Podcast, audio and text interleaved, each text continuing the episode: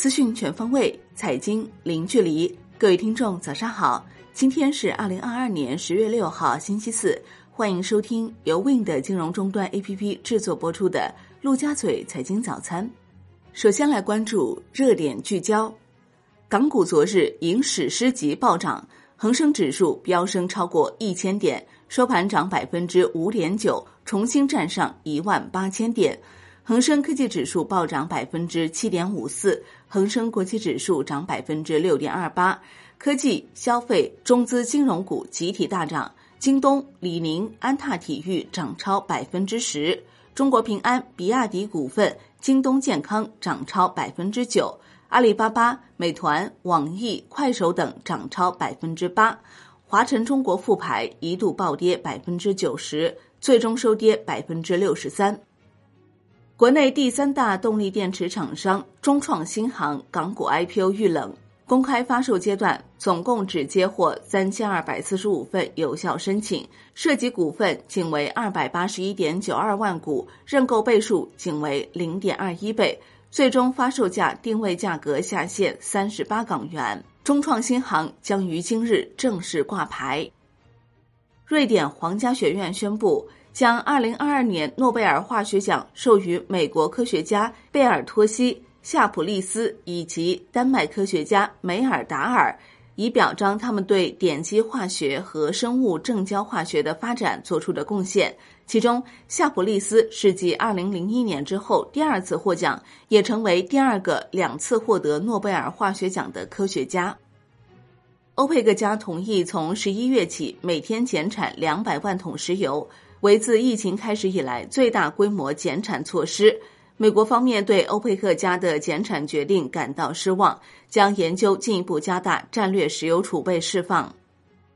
环球市场方面，美国三大股指全线收跌，道指跌百分之零点一四，标普五百指数跌百分之零点二，纳指跌百分之零点二五，高盛集团跌百分之一点八一，摩根大通跌百分之一点二一，领跌道指。万德美国 TAMAMA 科技指数跌百分之零点三四，特斯拉跌百分之三点四六，脸书跌百分之零点九三，中概股涨跌不一，团车涨百分之二十一点九八，思想无限跌百分之三十六点九九。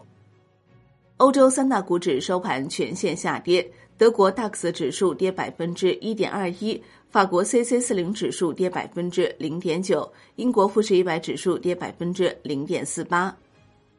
宏观方面，国务院办公厅推出新一批二十二项政务服务跨省通办事项，包括异地电子缴税、开具税收完税证明、单位社会保险费申报、临时居民身份证办理、城乡居民养老保险参保登记和待遇申请、五种门诊慢特病费用结算等。中央气象台解除寒潮蓝色预警，但预计全国大部分地区未来两天气温无明显回升。预计八号至十号有新一轮冷空气将影响中东部大部地区。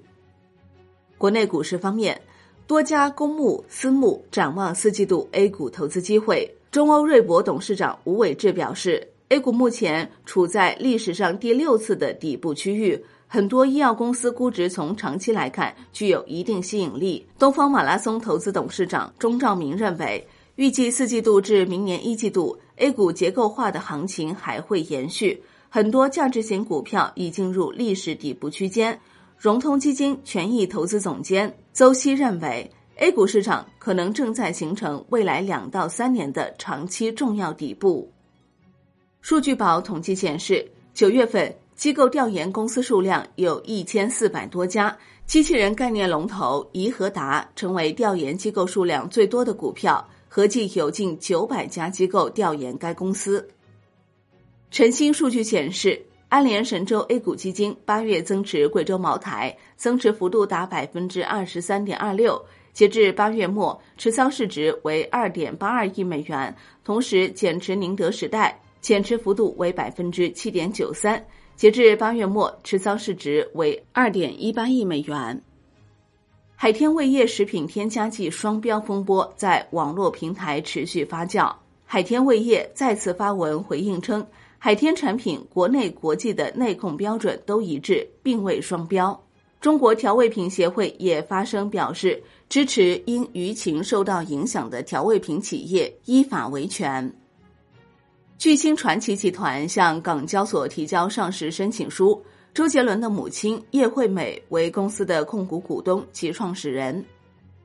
产业方面，多家光伏行业市场分析机构认为。硅料价格继续上攻的动能正在减弱，但也难言就此步入下降通道。四季度需求旺季启动，短期内产业链价格总体持稳，紧缺的电池片价格仍有抬升迹象。中国科学家最新取得一项国际首次的重要突破。实现百公里自由空间高精度时间频率传递。该项研究工作将对暗物质探测、物理学基本常数检验、相对论检验等基础物理学研究产生重要影响。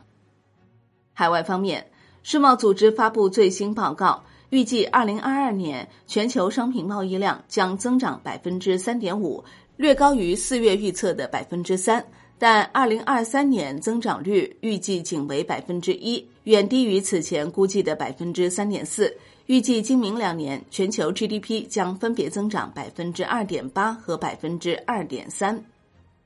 新西兰联储宣布加息五十个基点至百分之三点五，为连续第五次加息五十个基点。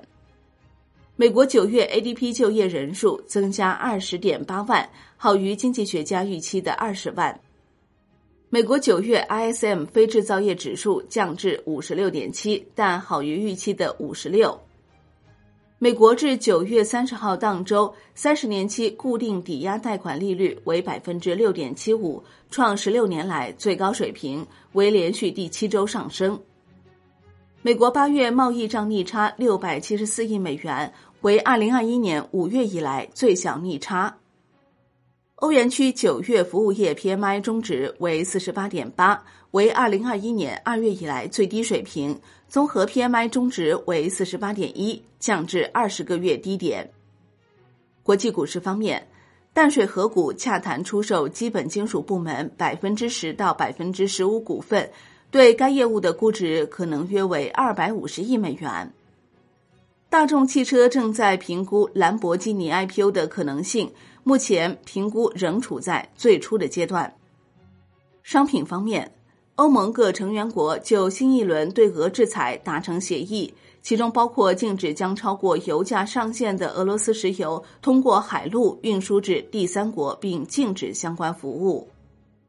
欧盟委员会主席冯德莱恩表示，欧盟需对进口天然气设定临时性的价格上限，直到欧盟方面制定出新的天然气价格基准。外汇方面，据莫斯科交易所数据，人民币交易额在莫斯科交易所首次超越美元，成为该交易所交易量最大外币。好的，以上内容由 Wind 金融终端 APP 制作播出。Wind 金融终端 APP 现已免费开放注册，感谢您的收听，也欢迎您关注转发哦。我是林欢，我们下期再见喽。